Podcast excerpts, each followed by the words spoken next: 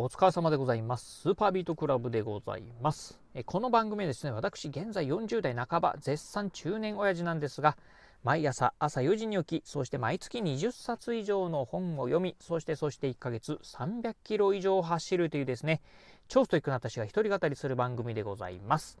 え今日のね、お話はですね、ひな祭りは3月3日以外に行われる地域があるんですよというね、お話をしてみたいなと思います。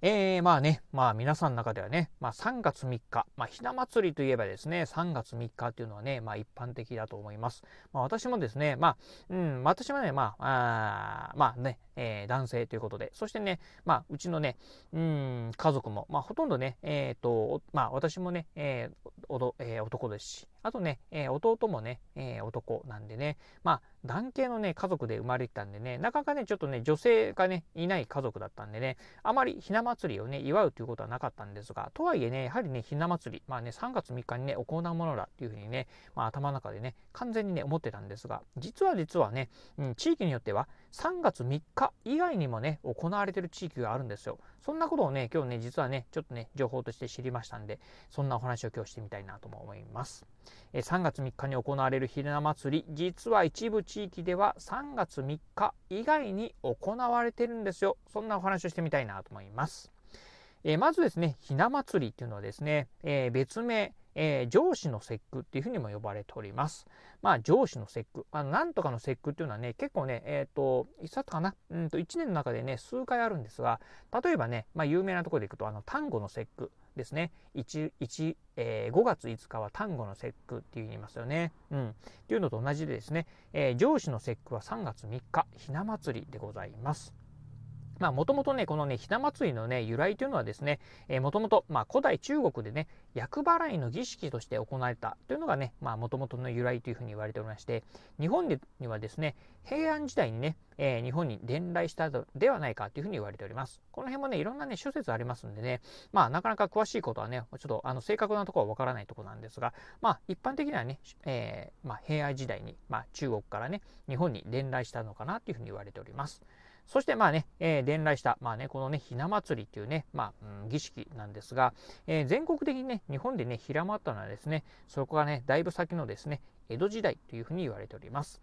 まあ、えー、江戸時代にね、広まった広まひな祭りなんですが、まあ、やはりね、ひな祭りというのはね、3月3日にね、行われているということで、江戸時代もですね、3月3日にですね、行われてはいたんですが、まあ、当時のね、江戸時代、まあ、江戸、江戸の時代というのはですね、3月3日、同じ3月3日でもですね、旧暦の3月3日でございました。えー、旧暦の3月3日っていうのはですね、今の、まあ、新暦で言うとですね、えー、4月3日にね、当たるそうでございます。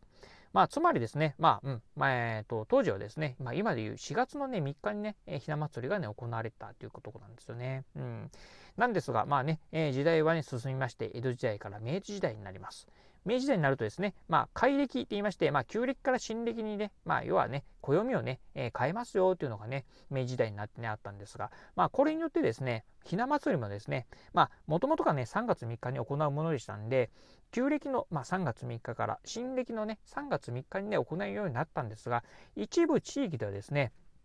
まあもともと旧暦のね、3月3日に行ったんだから、えー、ね、4月3日でいいんじゃないっていうところでね、まあ今のね、4月3日にね、行う地域がね、あるっていうところで、まだね、4月3日、旧暦のね、3月3日の4月3日にね、行ってる地域っていうのがね、あるそうでございます。ということでね、まあ3月3日にね、ひな祭り、えー、行われてはいるんですが、えー、実は実は、うん、4月3日にね、行ってる地域もあるんですよ、ということでございます。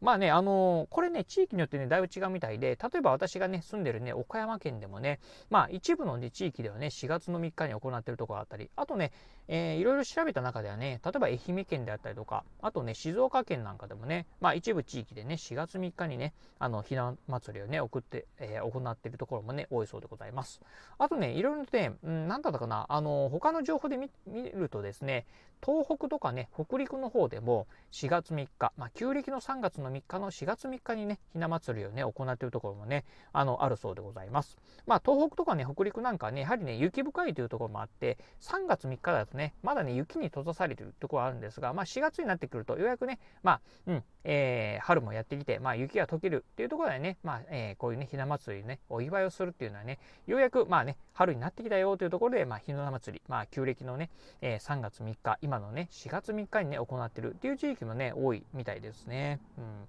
ということでね、まあ、まだまだね、残る、まあね、旧暦での3月3日に行っているひな祭り。まあね、そんなね、もしね、あの、どうでしょう？うん、皆さんのね、地元なんかで、ね、実家なんかでね、えー、4月3日にね、えー、ひな祭り行ってるようとこがあればですね、あ、昔のね、まあ、江戸時代の頃のね、旧暦の文化をね、そのままね、踏襲してんだなっていうふうにね、思っていただければなというふうに思います。はい、ということで今日はですね、ひな祭りは3月3日以外に行われてる地域があるんですよというお話をしてみました。えー、今日のお話面白かったな、参考になったなと思いましたですね。ぜひ、ラジオトークでお聞きの方、ハートマークやニコちゃんマーク、そしてネギマークなんかありますよね。あの辺をね、ポチポチポチと押していただければなというふうに思います。えー、またですね、この番組、えー、ラジオトーク以外にもですね、Apple Podcast や Google Podcast、あと Amazon Podcast や Spotify なんかでもね、配信しております。まあ、ぜひね、あの、ラジオトーク以外でもね、えサービスなんかでも聞くことができますんで、先ほど言ったようなね、えポッドキャストサービスの方から購読いただければなというふうに思います。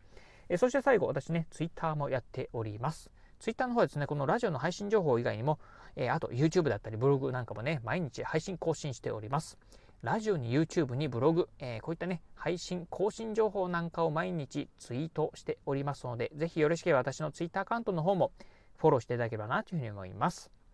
はい、ということで今日はこの辺でお話を終了いたします。今日もお聴きいただきましてありがとうございました。お疲れ様です。